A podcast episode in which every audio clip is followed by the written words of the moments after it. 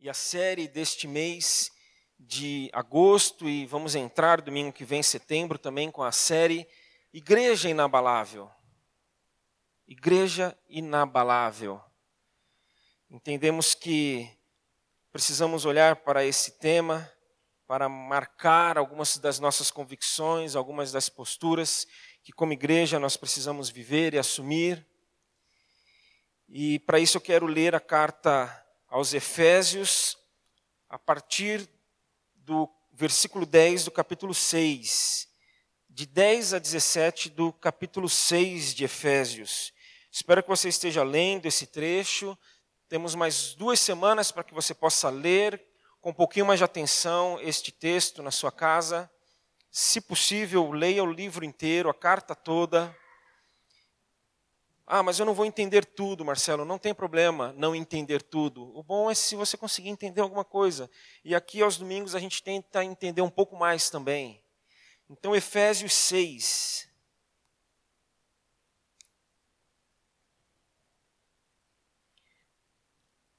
A partir do 10. Finalmente, fortaleçam-se no Senhor e no seu forte poder vistam toda a armadura de Deus para poderem ficar firmes contra as ciladas do diabo. Pois a nossa luta não é contra seres humanos, mas contra os poderes e autoridades, contra os dominadores deste mundo de trevas, contra as forças espirituais do mal nas regiões celestiais. Por isso, vistam toda a armadura de Deus para que possam resistir no dia mal e permanecer inabaláveis depois de terem feito tudo.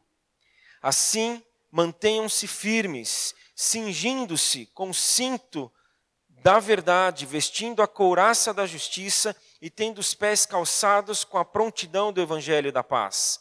Além disso, usem o escudo da fé com a qual vocês poderão com o qual vocês poderão apagar todas as setas inflamadas do inimigo. Usem o capacete da salvação e a espada do Espírito, que é a palavra de Deus.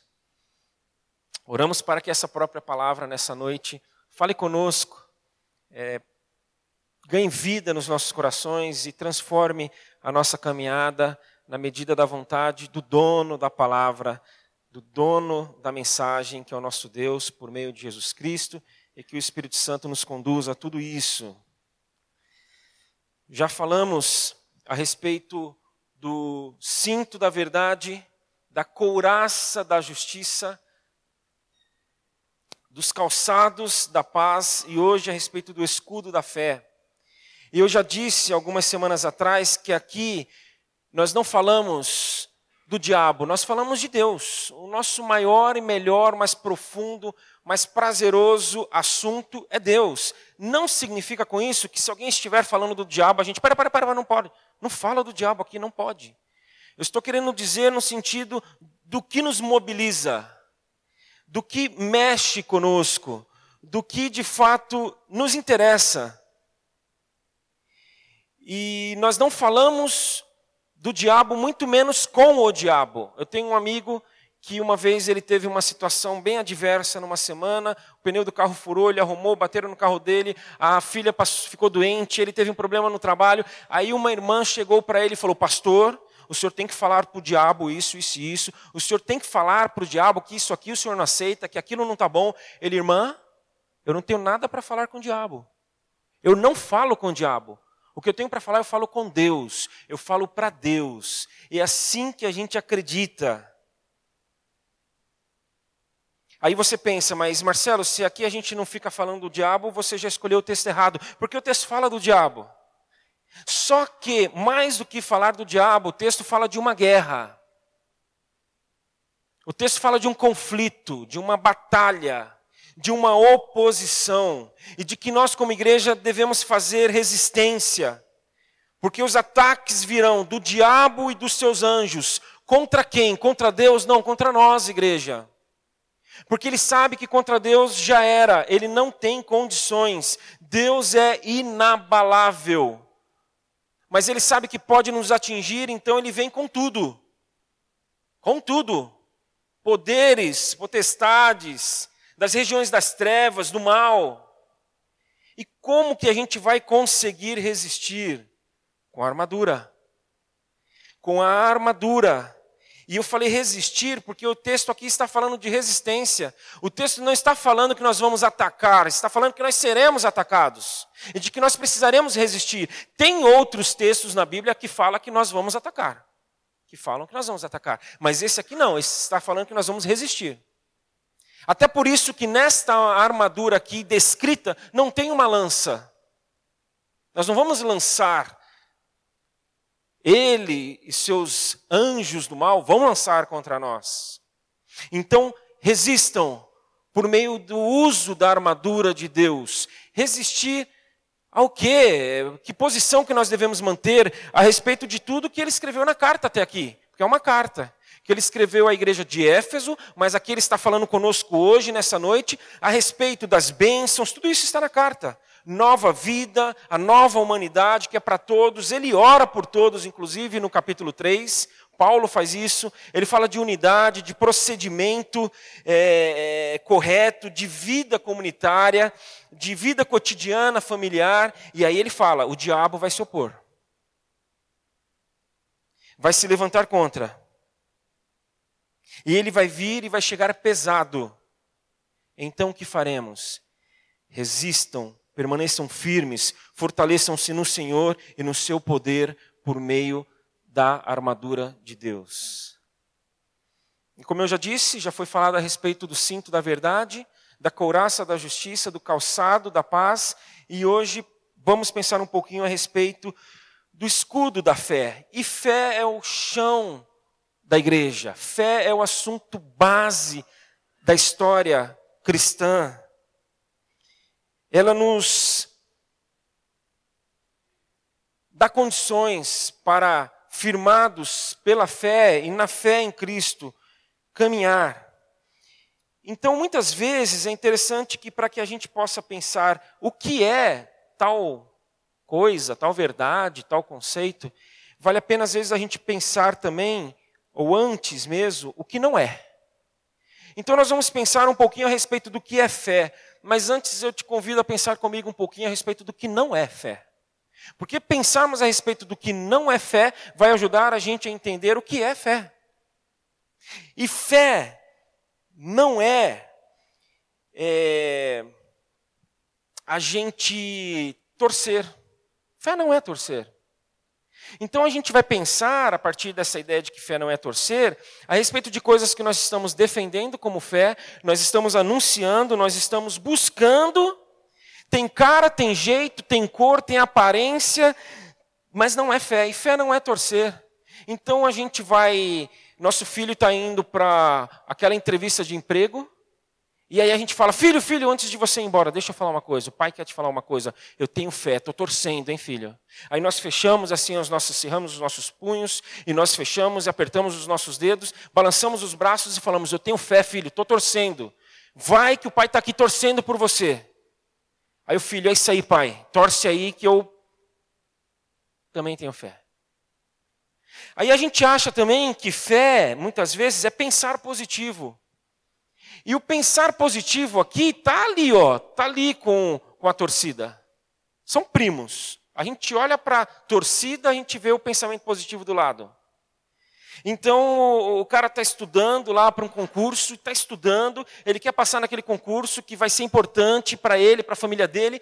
Aí a esposa chega e fala: é, querido, e se você não passar? Aí na hora que ele fala, e se ele? Para, para, para, para. Não pensa isso. Falta ele fazer assim, né? Não pensa isso. Pensa que vai dar certo, tenha fé. Eu tenho fé, eu penso todo dia, eu vou conseguir. Essa situação vai mudar, nós vamos melhorar. Mas fé também não é sentir. Nós vivemos hoje num mundo muito sensorial. Eu aí tenho que sentir, eu não estou sentindo. Não, mas não é para Você não tem que fazer só porque você está sentindo. Vai lá e ajuda. Não, mas eu não estou sentindo que eu tenho que ajudar. Aí a gente acha que fé é sentir. Eu estou sentindo que vai dar certo dessa vez. A gente está para fechar um negócio, a gente está na expectativa, e aí a gente comenta com um amigo: eu estou sentindo que hoje vai, aqui a canetada vai ser dada lá naquele con contrato, porque eu estou sentindo. E a gente se esquece que enganoso é o nosso coração, que a gente sente o que não deve, a gente sente o que não é bom, a gente sente aquilo que não tem que sentir. Mas fé também não é articular doutrinas. É aquele cara que é, ele falta ensinar a Bíblia para Deus, né, como alguém já disse. Ó Deus de Abraão, de Isaac, de Jacó, que criou todos os seres e tirou Abraão e Moisés tirou, aí vai. Parece que Deus não sabe, ele está contando para Deus a história. Aí a gente olha, fala, puxa, como esse cara tem fé. Que fé dele. Porque a gente pensa que tempo de igreja, que conhecimento bíblico é sinônimo de fé.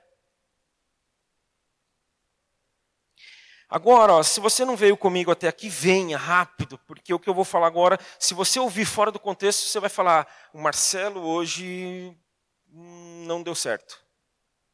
O que eu tenho para dizer agora é que fé não é acreditar na existência de Deus. Não é. Ah, eu acredito que Deus existe, eu tenho fé. Ok, mas em Tiago, capítulo 2, versículo 19, Tiago diz ali que os demônios creem que Deus existe. Os demônios creem que Ele existe. Então a gente acredita na existência de Deus, e aí a gente está para ser cortado lá na empresa, não somente nós, mas talvez o departamento inteiro, e a gente tenta lá na hora do cafezinho acalmar os nossos amigos, dizendo: Eu tenho fé que Deus existe, Deus existe, Ele está aqui, vocês não estão vendo, não estão sentindo, não estão pensando nele, não estão torcendo. O cara fala tudo né, nessa hora do desespero. Mas Ele existe. Ok. Então vamos para o último. Fé não é acreditar nesse Deus, que a gente acredita que ele existe, mas acreditar que esse Deus pode fazer o que ele quiser. Acreditar no poder de Deus, de que ele pode fazer. Porque também em Tiago, no mesmo versículo, fala que os demônios creem que Deus existe e tremem. Eles tremem, porque eles sabem tudo que Deus pode fazer. Eles tremem, e a gente que nem treme às vezes. Aí a gente está naquela situação lá no cafezinho que eu falei, porque pode todo mundo ser cortado ali, e a gente fala que eu creio que ele existe, eu creio, estou torcendo, estou pensando positivo, eu estou isso, aquilo, porque ele pode. Ele pode manter a gente aqui, ele pode reverter essa situação, ele pode fazer com que todos caiam do nosso lado, mas a gente vai ficar em pé, e a gente fica falando naquilo que a gente acredita que Deus pode fazer. Aí você já está pensando, mas Marcelo, eu não, eu não tenho fé mais então. Porque eu nem acreditava em tudo isso que você falou, mas boa parte eu acreditava que era isso aí. Como é que fica agora? Como é que fica? A gente vai tentar ver como é que fica. E para responder então o que é fé, a gente tem que ir para Hebreus 11. Hebreus 11:1 não vai ser projetado. Eu vou ler, se você quiser abrir sua Bíblia, se não anota esse texto. Hebreus 11:1 é um clássico que fala a respeito da fé.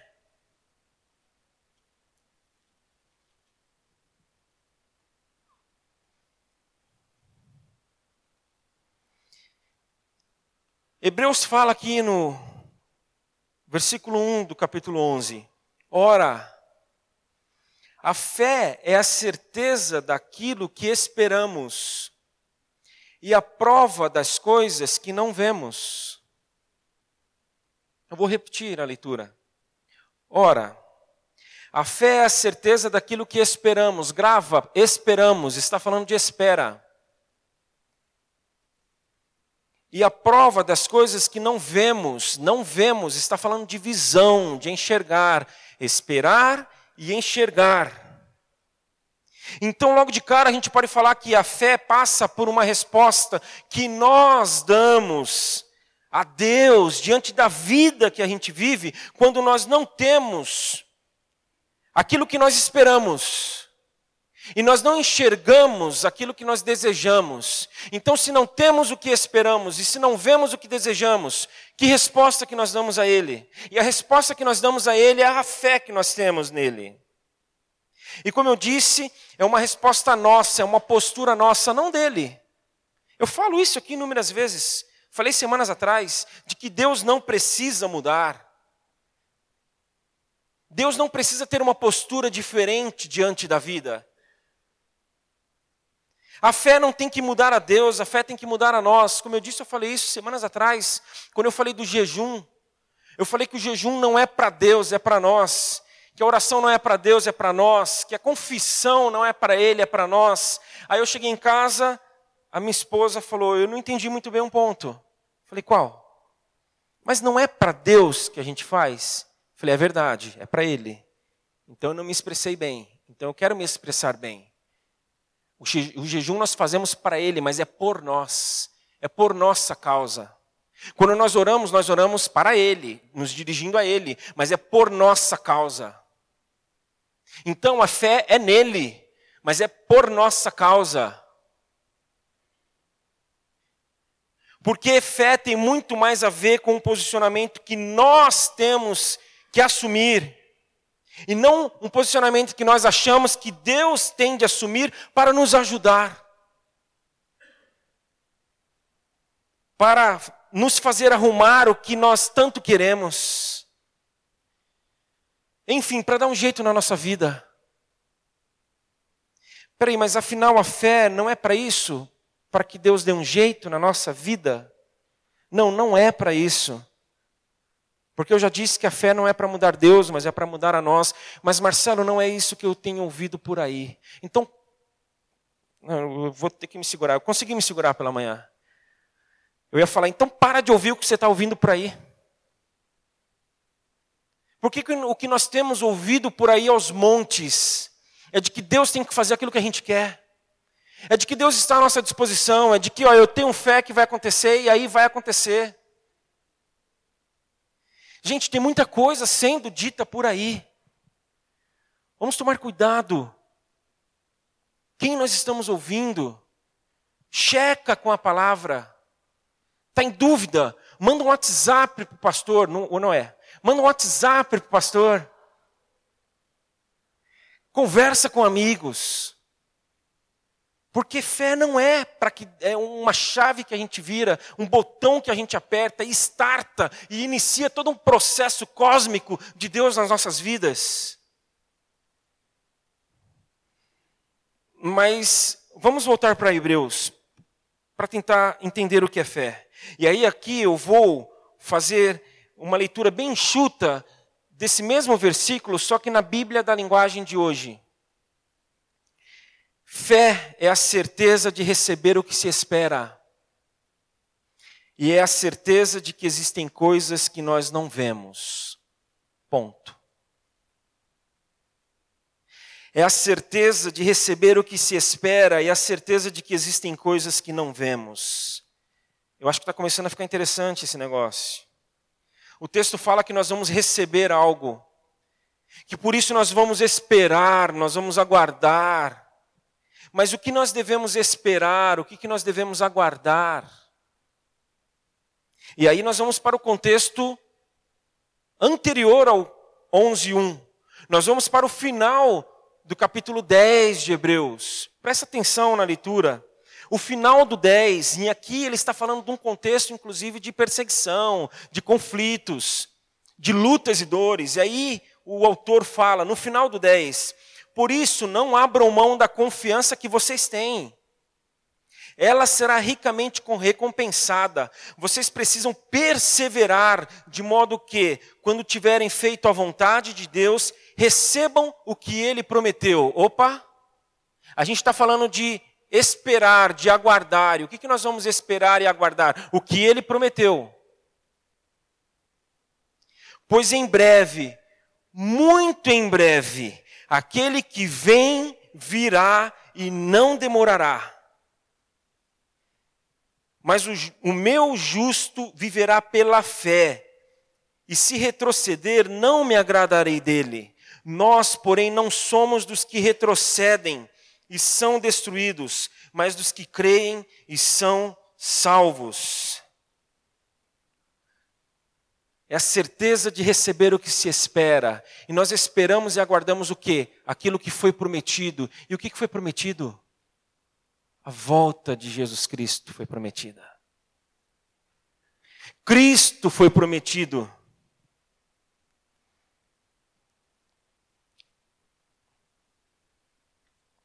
É mais ou menos, gente, como se todos começassem a ir embora hoje à noite e eu estou sem carro. Eu, Glaucio e Lara não temos como ir embora. Na verdade, nós viemos na expectativa de ver como poderia ser o nosso retorno para casa. E as pessoas vão indo e o, o Evandro me percebe meio assim, atento, querendo procurar alguma coisa. Ele, Marcelo, o que, está acontecendo, Evandro? E Márcia me, me, me questionam. Eu falei, não, é que a gente está sem carro hoje. E a gente está vendo aqui, por isso que a gente está um pouco é, atento para ver como é que a gente pode ir embora, quem pode nos dar uma carona, alguma coisa do tipo. Ah, não, a gente leva. Só que a gente tem que passar na casa de uns amigos antes, porque a gente precisa pregar algumas coisas lá, que a gente vai precisar amanhã cedo em casa. Vocês esperam? Claro, a gente espera. É, e aí, eles vão. E a gente está esperando, porque eles disseram que vão voltar. As pessoas começam a ir embora. Mas, Marcelo, é, eu ouvi dizer que você está sem carro hoje, como é que vocês vão embora? Não, o Evandro, Márcia disseram que vão vir pegar a gente. Não, mas é, será que eles vão vir mesmo? Vocês não querem que é, a gente leve vocês? Não, não, ele prometeu que vai voltar. Aí as pessoas vão indo, todos vão embora, e ainda alguns mais insistem para que nós possamos ir, e outros até falam: olha, mas eu acho que ele não vai voltar. Aí estamos aqui aguardando 5, 10, 15 minutos, meia hora. Aí passa aqui o Ney, a Raquel e, e buzinam. E aí, ele voltou já? Não, não voltou. Vocês não querem ir? Ele não deve voltar mais. Não, ele disse que vai voltar. Nós vamos esperar. Eu estou, nós estamos esperando, aguardando o que foi prometido. E ele prometeu que vai voltar. Estão conseguindo entender o que é fé? Nós temos fé na palavra dele. Nós temos fé no que eles disseram, de que iriam voltar para nos pegar. Então nós vamos permanecer. Nós vamos aguardar. Porque fé é a certeza de receber o que se espera. E eu estou certo de que Jesus vai voltar, por isso eu vou esperar, eu não vou desistir, eu vou aguardar, e isso é fé. E enquanto ele não volta, nós temos de ter em mente que a vida é mais do que o que nós estamos enxergando. Até porque Jesus trará mais do que isso aqui com ele. Ele trará com ele coisas que estão ocultas. Ele trará com ele coisas que não foram reveladas. Mistérios, e não são poucos. É como se ele tivesse vindo aqui pela primeira vez com algumas malas. Muitas, mas não todas. Então ele chegou aqui com uma pancada de malas, ele foi abrindo, ele foi distribuindo, ele foi mostrando, ele foi compartilhando, mas não estavam todas as malas com ele. Algumas. Então tem muito mais. Ele não trouxe tudo. Mas um problema nosso dessa igreja dita evangélica de hoje, eu falo de hoje porque a gente está vivendo hoje, mas não é de hoje só, é de que a gente não tem condições de lidar com a dúvida. Não, não, não, mas a gente não, não consegue dizer que não sabe. A gente não consegue dizer que não entendeu. A gente não consegue dizer que, que ainda está confuso. Que a gente. E a gente não consegue entender que ele não veio com todas as malas ainda. Que tem muita coisa que a gente não consegue enxergar. Mas quando ele voltar, ele vai trazer e possibilitará uma vivência que ainda não experimentamos. O que vivemos aqui agora é limitado, é pouco, é precário, sim. Por isso, decididamente, nós precisamos reconhecer que nós não estamos vendo tudo, nós não estamos vendo todo, nós não estamos é, é, compreendendo todas as coisas, de que há muito mais do que nós vemos e compreendemos. Embora muita coisa que nós vemos e compreendemos não faz muito sentido às vezes. E é assim porque o próprio apóstolo Paulo fala aos coríntios de que nós estamos vendo como que por um reflexo, como que por um espelho. É uma visão embaçada. Mas um dia nós veremos face a face, numa visão clara, numa visão nítida. Porque nós temos fé, e fé é a certeza de que existem coisas de que nós não estamos vendo.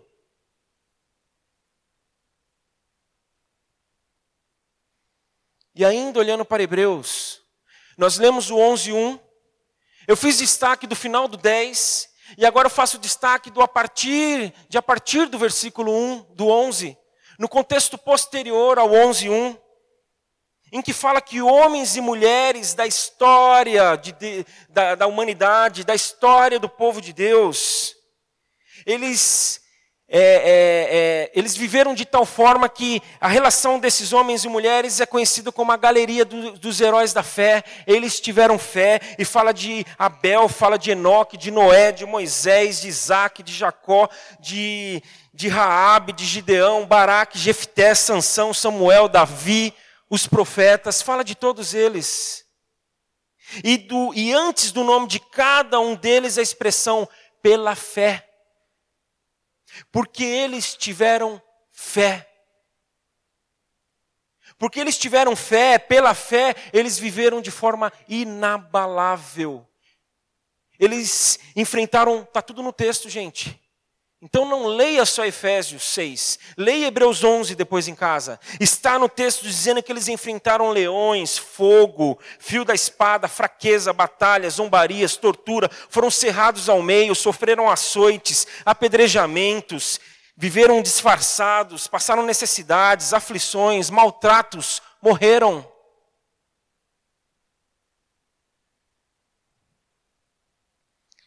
Porque tiveram fé mantiveram a certeza de que a vida era, e a vida é mais do que leões, mais do que açoites, mais do que a própria morte. A vida não é mais do que a própria morte. Essa é a nossa maior fé.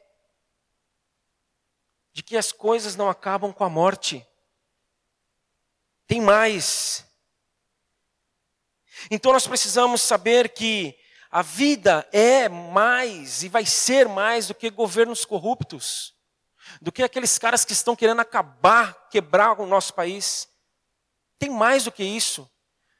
Tem que ser mais do que isso, será mais do que isso, do que traficantes insensíveis, do que patrões egoístas, injustos, do que funcionários reclamões.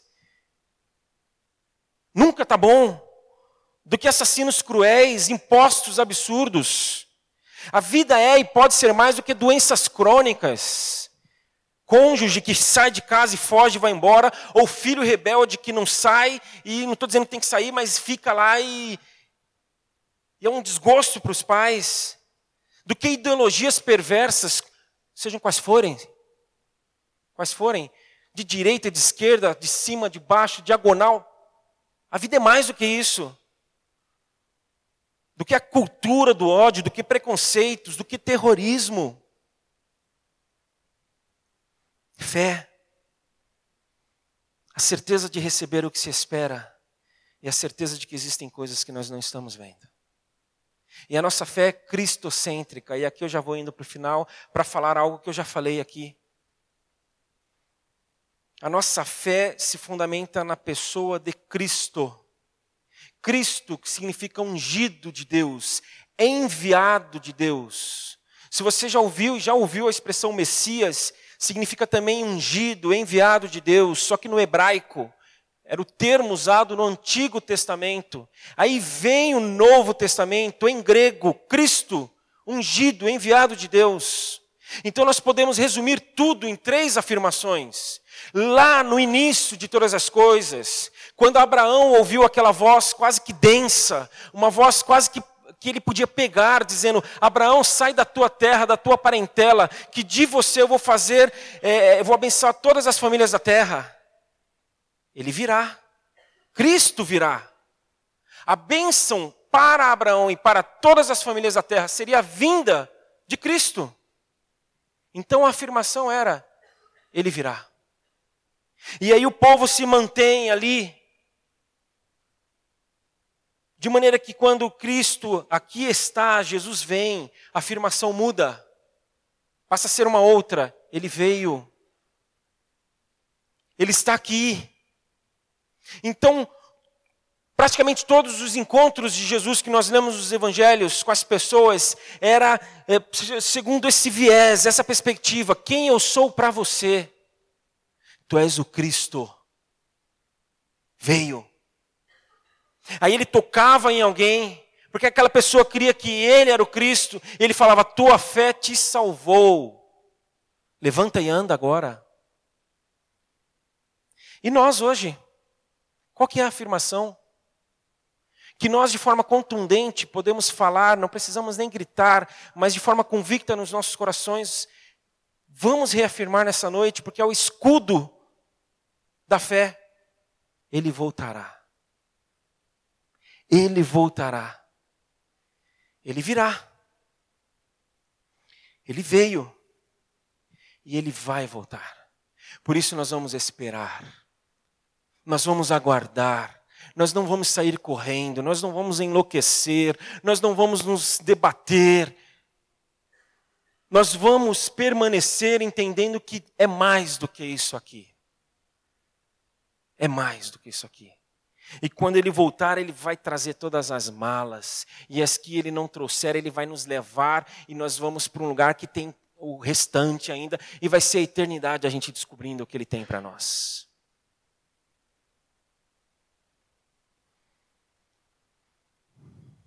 E o que nos mantém, e sempre nos manteve, foi a presença de Deus. Por isso ele virá, ele veio e ele vai voltar, porque vida mesmo, salvação é a presença dele. Abraão saiu da terra dele por conta a voz ali era era a presença de Deus.